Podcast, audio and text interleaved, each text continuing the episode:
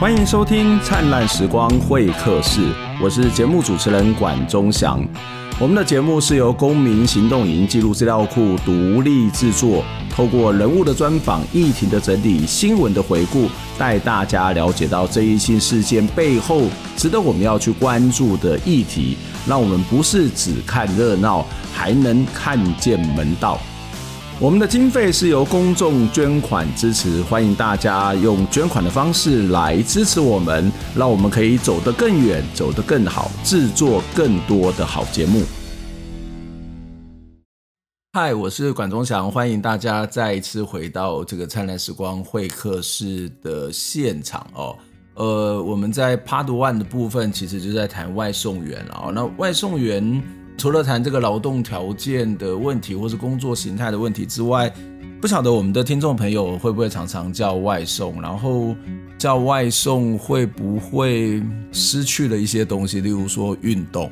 对，就是因为不想运动才会想要叫外送。可是有时候我觉得有。念起来，我在同在上课的时候，跟同学讨论这个问题啊，我发现有些同学呃真的很有趣哦。例如说，呃，中正大学的对面就是我们所谓的大吃市，那边就有很多的这个小店啊、小吃都会聚集的地方。然后我们的同学会从这个外送，我会打电话给外送，然后从这个附近大概也大概一两百公尺，可能不到吧，也许几十公尺之内的店家。哦，然后请他送到楼上来。我想说，天啊，哎，这样子会不会太懒了？好多外送虽然方便，可是有时候那个出去走一走，然后跟大家聊聊天，其实也是蛮好的啊。当然聊天也可以啦，好，就是你如果愿意跟外送员，他如果有空跟你聊天，稍微的关心他一下，其实也会蛮不错的哦。好，那我我们接下来谈这个第二集啊。不过在谈第二集之前，也是期待大家可以来帮我们的留言，然后帮我们按颗星，然后当然也欢迎你来捐款来支持我们哦。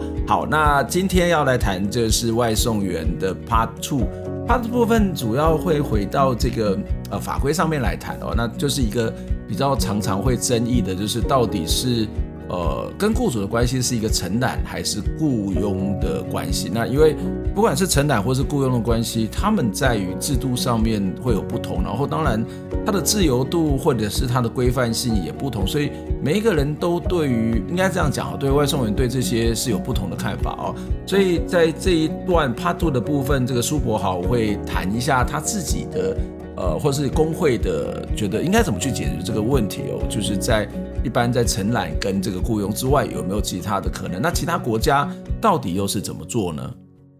我想要再回到一个更更基础的这个问题。刚刚谈到，呃，这个外送员会出现这样的一个车祸，有一个部分原因是来自于他的观念的交通观念的问题、行车观念的问题。但是会不会跟这个呃平台业者的派单的方式，或者是给薪的方式、计薪的方式是有关的？因为我必须要在很短的时间要去赶快抢很多的单，所以我。当然就有可能会违规的事情就很容易发生嘛。啊，其实应该回过头来，外送员在路上的时间本身就是一般人的可能五到十倍。我刚刚说了嘛，我一个我如果全我如果努力跑一个小时，一天是跑十三到十六个小时，但是一般人在路上的时间大概一天两个小时很多了啦。你通勤加去吃个饭，去去跟朋友交际一下，那两个小时大概是很极限的一个数字了。那我的数字就是别人的六倍啦，我那十三到十六个小时就六七倍、七八倍以上。嗯，那可是其实我们自己在算它的事故率，并没有真的高到十几倍啊，嗯，大概只有大概两两到三倍，两到三倍的状况。所以呢，到底是因为外送员变多了，还是啊他的在路上时间变长了，所以造成外送员的事故增加，还是？啊，比如说我们很明确的有得到一些数据，就是说啊，那个之前我刚刚讲的台中市的数据嘛，在平台降薪之后，我们的事故率就急剧提升，这也是一个客观的数据。那我们其实详细的状况，中央部会它有统计资料，可是它也没有公开，它也没有详细去深究，甚至每一个事故到底是外送员他是肇事的主因还是次因，他无责的比例到底多少？我们这些都没有看到任何的数据，这些其实都是跟外送员相关的，不一定的资料的、啊，这只是要不要拿出来跑数字、跑统计的差别。我对对对对对，嗯，对。可是他在没有做这些统计之前，直接把我们的违规资料往平台丢，我老实讲，我觉得这就是甩锅了。嗯，没 有甩锅啊，我我只是给社会有一个交代，我只是给那个盯我的委员有一个交代，或者审计部他在纠正我们的时候啊，那我给他们有一个交代，嗯，他没有真的要做，他就是只想应付，他应付了之后他也不管后果，嗯、完全不管后果，对啊，嗯，变成这样。嗯对，这个这个的确是一个呃，如果交通部的政策是因为这个外在压力，然后去做的回应，这这可以理解。可在回应之前，呃，这其实很多的政策是必须要通过科学的过程啊，是，就是他们没有经过科学的分析，我们有所谓交通运输的相关的这个研究所跟研究单位，事实上也都可以去做。因为如果这些东西是好好的统计，好好的去找出它的因果关系，这个政策的制定也会相对之下会比较精确、比较精准哦。我们刚刚谈到的是在这个交通风险部分，那除了这个呃交通事故的风险之外，外送员还会遇到什么样的风险的状况呢？例如说台风天要去接单吗？或台风天有可能拒绝接单吗？那如果拒绝接单，会不会又被这个达成率又很低，然后又被扣钱，或是干嘛干嘛，或是记了一个打了一个叉叉负面的印记呢？好，其实台风天的问题哈，前几年都运作的蛮顺利的啦。台风天大家就是。跟着地方政府休假，这个地方政府宣布啊，这边停班，呃，台北市停班停课，大家就整天就停掉了。可是今年出现了一个变化，因为我们的台北市长他做了一不一样的政策，所以这个一池春水被打乱了。今年的状况是说，他在他要求在几点几分之前完全停止送餐，可是恢复时间由平台自主决定。啊，我们就傻眼了啊，怎么发生什么事情？我们不是前几年运作的很顺利吗？反正台风假就是跟着地方休，不然放一天放两天，我们就跟着休。那怎么忽然之间，那个台北市长下了这样的指示，那整个就吹皱一池一池春水，平台就真的提早营业了，你知道吗？然后就我们就傻了。其实外面风还在吹，雨还在下。对他来讲，就是因为外面风会很大，他这个才有生意做啊。呃，可是我们觉得安全，外送员的安全还是相对的会比较重要。因为你们可以拒绝嘛？因为他会派单，那派单状况你们可以拒绝嘛？譬如说啦，如果是排班制的话，排班制的话，你如果不上班的话，你你会被扣那个积分，扣积分的话，你可能下一次选班的优先顺序可能就会往后掉。嗯嗯。所以你会被迫有一些不是很想出去工作的外送员。可能为了怕调组，可能为了怕那个选班顺序受到影响，不能选到自己想要的班，嗯、那可能他就被迫要出去。所以我认为说这是非常非常不可取的，就是就是照地方政府休假的状况就好了。那这个部分我们也有在跟台北市政府沟通，我认为说我们以前都运作的好好的，为什么今年突然变了？OK，所以那至于其他的风，对，还有其他风险的话，就是我们可能会遇到一些攻击。攻击，OK，对，攻击野狗，OK，其实乡下地方一样会有野狗攻击，然后或者说是客人他情绪失控，嗯，对，然后或者跟管理员，他甚至不是跟客人，他是跟管理员起冲突，那我们都会啊，我们都多多少少都会遇到一些奇怪的状况，那这些对我们来讲呢，虽然不是特别大的风险，可是多多少少都还是会遇到，像有一些女性的外送员，她会遇到奇怪客。之后会遇到一些奇怪客去骚扰，嗯嗯，OK。但是不管什么样的风险，台风也好，或是车祸也好，或是刚刚谈到性骚或是被打，它其实都是一个在工作过程当中会遇到的。那严格来讲，它其实就是职灾，就是职灾里面可能会遇到的各式各样的状况。那呃，这些职灾是有一些相关的保障吗？或者是一旦遇到的这些职灾，包括车祸等等的问题，因为你是因公受伤嘛，你是因公这件事情，因为你的公务公事而发生的车祸，那这个公司会协助处理吗？这样还蛮好玩的哈。那个我目前的状况是这样，因为在前年的时候有两个外送员呃死亡的事故，可能在媒体上呢。造成比较大的影响，那所以时任的台北市劳动局长赖香林局长，他就制定了外送平台管理的相关的自治条例草案，然后由下一任的局长陈信宇手上通过实施。那这个部分，它就里面有规定到要提供平外送平台要提供给外送员相关的意外保险。那意外保险是全时性的，就是不管你有没有在外送工作，你有没有在执行平台的勤务，都都算。那它相关的保障内容是有死亡失能的给付三百万啊，以及住院日额给付一天一千块，以及实支实付的意外实支实付医疗费用三万块。那当然保障额度不是很高，尤其在医疗费用部分。那我们目前也都有在争取增加。那可是呢，目前我们遇到一些状况，就是有一些部分伙伴他受比较重伤的情形，那我们会协助他做劳资调解。劳资调解的话，可能会我们会要求平台要给付相关的雇主责任。那以现况来讲，绝大多数平台其实有有付哦。其实有负责，对，因为他可能也担心说，我们如果把这个案件上告了法院，那可能会造成承揽跟雇佣的认定问题。如果由法院来认定这个问题的话，他们不见得有利，所以在个案的状况下，他们比较愿意去和解。因为目前的状况，目前的状况是这样。你刚刚指的是指的只有在台北市吧？因为那个自治条例目前就只有台北市定。呃，台北市的自治条例哈，它其实有一个很特殊的效果，就是全国的锚定效果。嗯、那因为大部分的公司的所在地都在台北市，那即便即便那个 Uber Eats 为了要逃避台北市的监管，把总部移到新北市去，登记总部移到新北市去，对，已经制定当中是吧？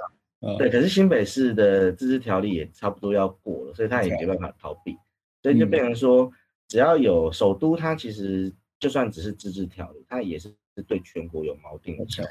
对，目前还是全国的外送员都拥有这样子的保障。嗯嗯，对。那目前呢，比较缺乏的部分是第三责任险，营业用的第三责任险的部分。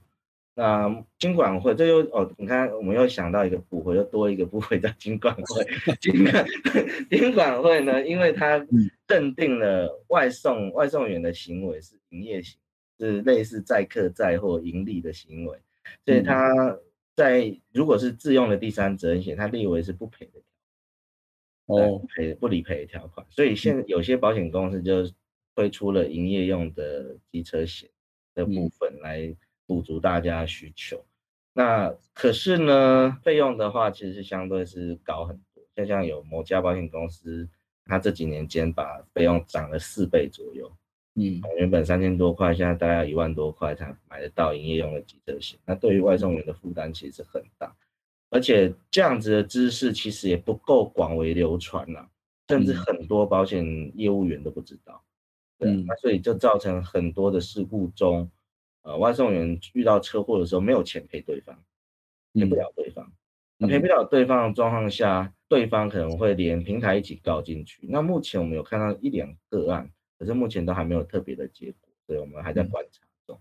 对啊，那近期台南市的自治条例，他就有提出草案，草案的部分他就有提出说，平台应该也要为外送员投保这样子营业机车的。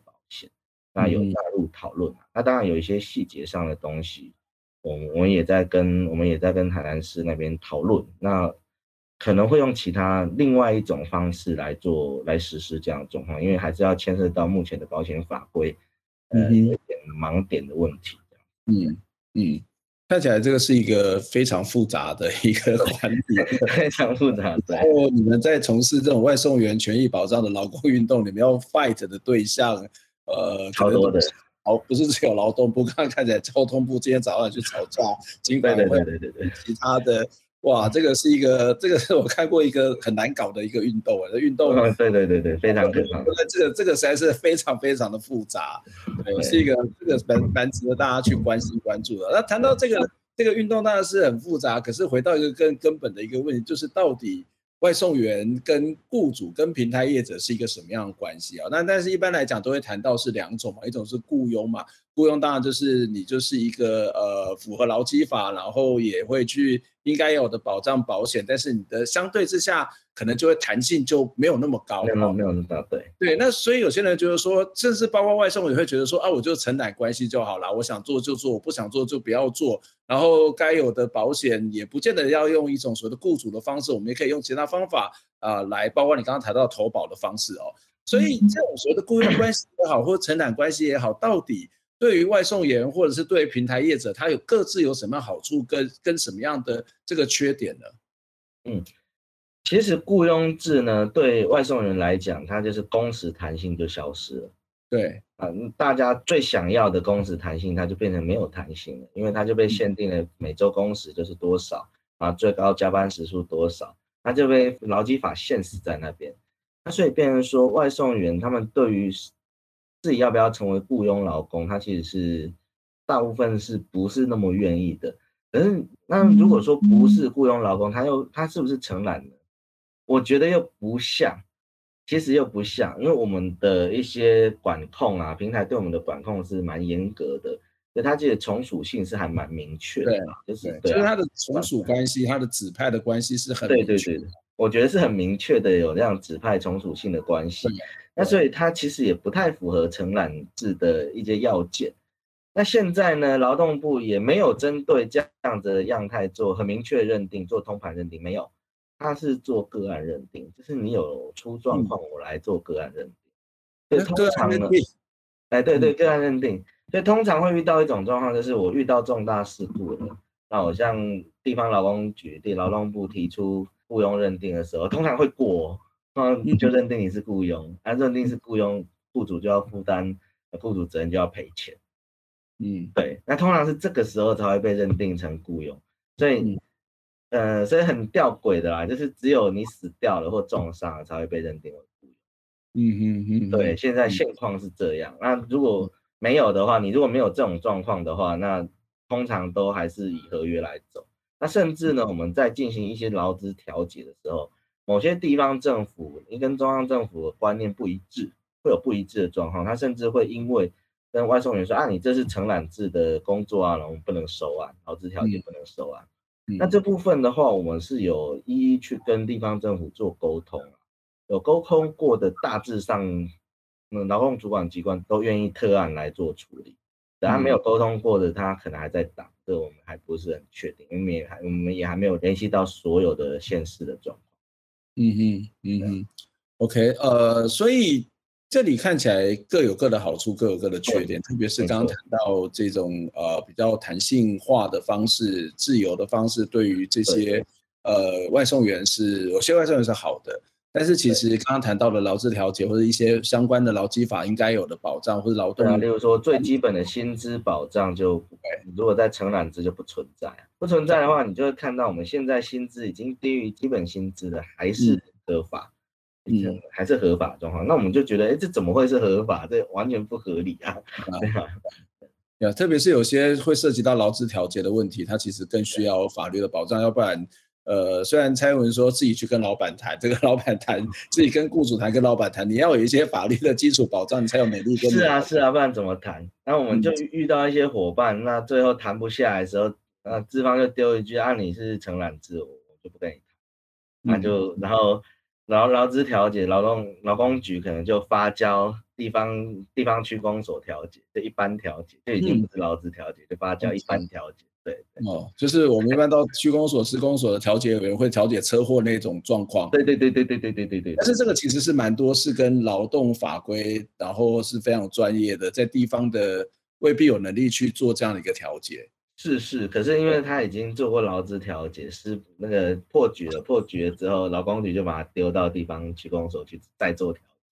解，因为我就觉得很荒谬。不过那个地方的地方政府那种调解，因为很多都是退休的，或是已经这个当地的这些大佬级的人物，然后他真的是出来瞧事情的，那个跟这个是不太一样，那个落差。对啊，对啊，对啊，对啊。那这个这个当然这个状况，也许台湾有台湾的法规的一些规范跟限制。那其他国家呢？其他国家的对于所谓外送员的保障是怎么样？那你曾经也提到过，我们可以仿效外国设立所谓的类劳工的机制哦。这是一个什么样的制度啊？它实际的做法又会是什么？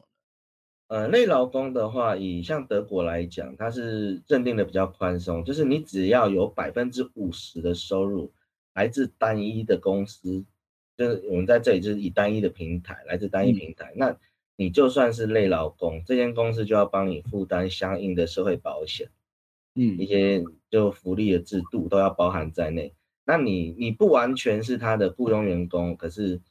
可是他一样要帮你负担相应的，可能不是百分之百，可能也是百分之五十相对的这样子的社会保险条件，公司也要帮他给付。那我觉得这是相对合理的。我们觉得说，呃，这是比较能目前看起来比较能够在雇佣跟承揽中取得平衡点的一种方式。那目前西班牙也有一种方式是用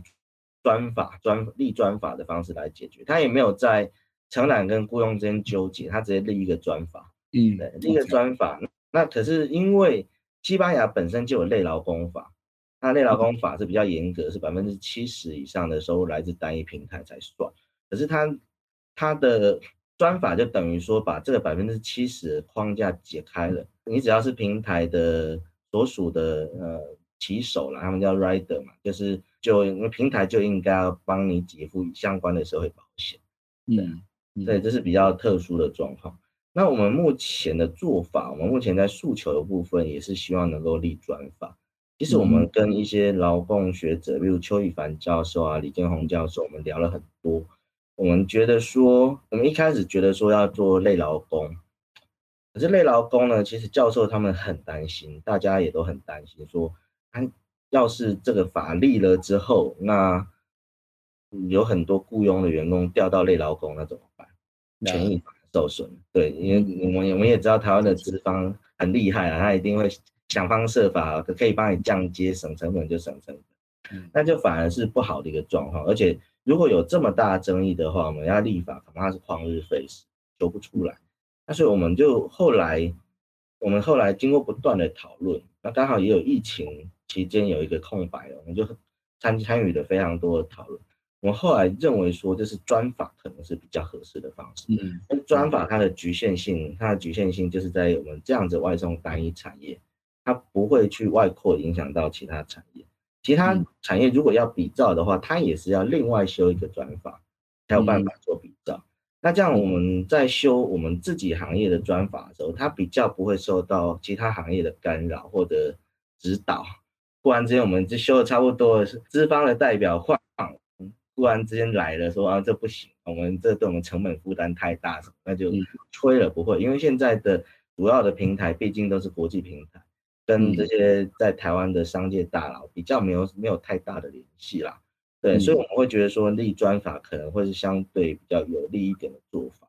这样，然后对，把我们的权利其实不只是对平台跟外送员间的，包括平台跟餐厅间的，以及餐以及跟消费者间的这些权利义务，我觉得都可以在这个部分把它定得清楚。那它也是一个新的业态，那未来哦，政府可能会成立一个科技新的部会来的科技相关的部会。那可能我们这种样态的产业可能会被丢进去纳管，也不一定，就正式的把它丢进去那个新的部会纳管也不一定，因为它是属于叫科技类的相关的部会的。嗯，那这样这样一个立法的过程，现在的委员的态度是什么？或者是有会一些，包括像过去跟劳工权有关的法规，大概都会遇到。呃，可能一般的普遍的大众也会有一些疑虑，那特别是资方也会有一些疑虑。你们在推这样的一个立专法的这个过程当中，遇到什么样的阻碍吗？或是一般的，包括立法委员的态度又是什么呢？哎、欸，其实目前还蛮顺利的，没有遇到什么阻碍。因为外送的问题层出不穷，其实你社会上不管是哪一个委员，他都已经认识到这个问题要处理，嗯，这个问题应该要处理。只是怎么处理呢？大家没有一个方向，大家没有一个概念。那我们如果能够把这个东西推进立法院，专法的概念推进立法院的话，那相对的，我们有一个基础在那里，其他委员他就会哦知道说哦工会的立场是这样，嗯哼，那我也许可以往这个方向来做修正。那我们目前已经有配合几个委员准备在提出草案，那我们已经有开了工作小组，然后在做。法案的编写，对啊，已经开，我们已经慢慢的已经启动了。那有一个委员，他承诺我，他明年可能要选举了，他承诺我们说，他会在卸任前，他会在辞职前丢一个投石问路版的草案出来，嗯，给大家，对，让大家去做参考、做依归这样子。那当然也有其他执政党的委员、立的立在野党的委员，其实都有相应的版本，我们都有在讨论中。就我觉得并不是。那么悲观，这个专法来说并不是那么悲观，而且我会觉得，其实这是我在我看到法案的推动过程中，搞不好会是相对顺利的状况。嗯，只是到底内容会怎样，我们目前还不敢确定。对啊，的确，因为对对对，有时候那个神秘的势力还没有出来。对对对对对，神秘的势力莫名其妙就哎，那个在最后横插一杠就啊是怎么变成这个样子？这种就呃，这这才合理嘛。台湾的立法过程有时候很顺利，但是常常会有一些神秘的力量就出现，这个你都不知道到底这些力量是从哪里来，为什么这个委员会转向？我觉得可能还是要还是要这个小心谨慎的然后还是要这个该有的压力还是要有。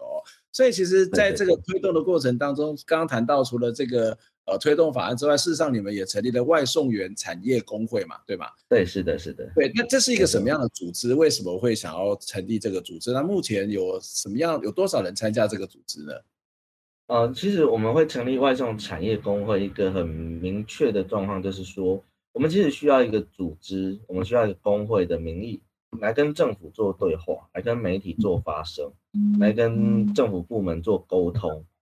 不然的话，以前我是一个人在做，我一个人在做，我们就发现说啊，那你就是单一外送员，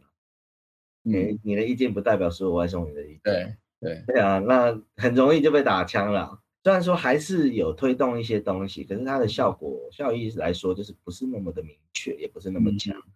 那如果有工会这个组织的话，尤其是产业工会这个组织，它会比较能够有橱窗的效果。哦，媒，譬如说媒体访问，以前。访问外送员，他都怎么访问？在路上一个一个找外送员，然后找了十个外送员访问，有十种不一样的意见。嗯，而哪一个是对的？媒体也不知道啊，怎么知道谁是对的？好，那如果是十个外送员再加上一个工会的意见，工会把它汇整起来，那也许就对了。那个方向可能就是比较比较明确。那在比较明确的状况下，政府机关，包括立法委员部分，包括媒体。到最后到社会约定大众，他比较能够了解外送伙伴真正的需求，对、嗯，就不会意见就不会那么分散。那我觉得这是一个很重要很重要的目标。那我们也是希望说能够取得相应的地位，譬如说我们有工会的地位之后，那一些政府部门的协调会议啦、公听会啊，我们都能够比较容易的进去参与。不然的话，像之前的修法会议。嗯，他们就没有邀请我，但是劳台北市劳动局长忽然间传私讯给我说：“哎、欸，我们几号要开会，你要不要一起来？”嗯，他开会哦，那好啊，那我们一起去了。那时候工会还在草创，还在筹备会的过程中，劳动局长突然传一个给我这个，然后一个讯息给我，那详详细的内容都没有。啊，一到现场我才发现，哎呦，这是很严肃的、很大。很大型修法讨论会，还好我都有做准备，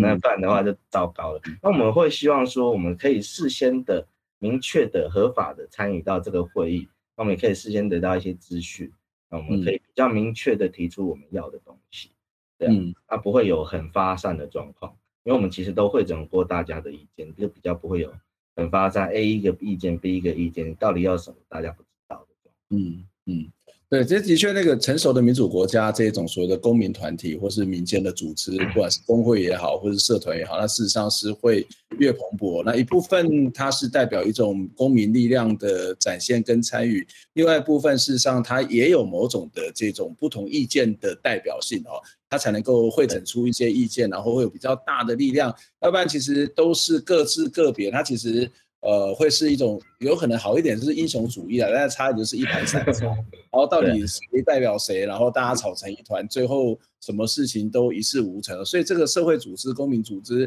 事实上在民主社会是一个非常非常重要的一个一个机制哦。那当然，我们看到最近这几年外送员的问题，也不是只有在台湾发生，这些争议在很多国家都会发生哦。那那包括他的刚刚谈到车祸也好。或者是这种薪资上面的不合理、被剥削等等的问题也好，我们看到有越来越多的国家的不同的国家的外送员开始出现这种抗议或者是罢工的问题。那也在在上个月吧，就是香港的这个 f o o Panda 也发生了这个罢工的争议哦。可以可不可以告诉我们这是什么样的一个事件？那后来的后来好像是一个比较圆满落幕的情况哦。那为什么会有这样的一个发展？那外送员协会其实。就是你们那个所谓的呃外送员工会，其实在过程当中也发表声明，做了一些支持哦。你们提供什么样的协助呢？呃，其实香港因为它没有相关的工会组织，所以它这次其实是自主发动的一些抗争的行动。那原因的话，其实也很明确啦，就是薪水被扣了，就是被降薪了。那降薪了之后呢，他们希望说呢，要回到原本的薪水，那所以发动了这样子的罢工。那以他们，我们因为我后来有进行一次国际的会议，国际讨论会议，我们有跟他们直接做接触的结果是，他们呢实际参与的大概是呃三四百个人，三四百个人，然后他主要瘫痪对象是 Foodpanda 的。他直营的超市，直营的熊外送超市。哦，Foodpanda 自己在香港直营超市，呃，在台湾也有啊，在台湾也有，在熊猫超市，对，在 App 打开就有了，对，嗯，对。那他主要瘫痪的对象是这样，但是我们在他们就在外面聚集，然后点到餐就不去取，有接到单就不去取餐，就这样瘫痪作业。那你说，对了，最后他们有得到什么很很好的成果吗？其实我们我们在看整个内涵，认为是差了蛮多。OK，怎么说？差了蛮多的。嗯，他感觉上外显看起来是说啊，他好像争取到了恢复到一点点的权益，可是实际上呢，是给资方一个拖延的状况，拖延的。他说明年我们再定啊，再重新讨论。那我现在先把你恢复一点点。离他们恢复的目标其实还差距蛮大，那是有点缓兵之计的做法，所以就缓兵之计的做法。我把我把争议往后延的这种做法，嗯，对啊，那所以你你要说成功嘛，我觉得还算是可以。等你说是完全的胜利嘛，我觉得是，就是他的状况确实是离哦我们争到权力的结果还差很远。那我觉得台湾的状台湾的外送员要做罢工这件事情真的是太困难。台湾的民情对于罢工这件事情，它不并不是正面的，嗯，它并不是一个很正面的看法。从我们历史上遇到的罢工，大概支持跟反对都是两极。虽然近年稍稍好一点，那愿意支持罢工的人没有像过去那么少，比较多一点点的，可是它还是一个弱势的状况。然后你你发当你发动了罢工的运动的时候，社会的抨击是排山倒海而来。那甚至还有最多的就是不爽不要做嘛，嗯、你不爽你不爽你不要做，你你干嘛来瘫痪我们这些生活这样？嗯，那我就觉得说，所以其实我们也看到了这一点。那再加上外送伙伴他本身持这样意见的人就不少了。那对于罢工来说，他其实持负面看法的人就不少了。我们比较没有那么积极的说非罢工不可或怎么样发动罢工，我们反而是希望从。呃，媒体啦，立法的方面，媒体立法以及跟政府沟通的方式，看能不能克责政府来要求平台。我觉得这刚好是台湾民主运作会比其他地方顺畅一点。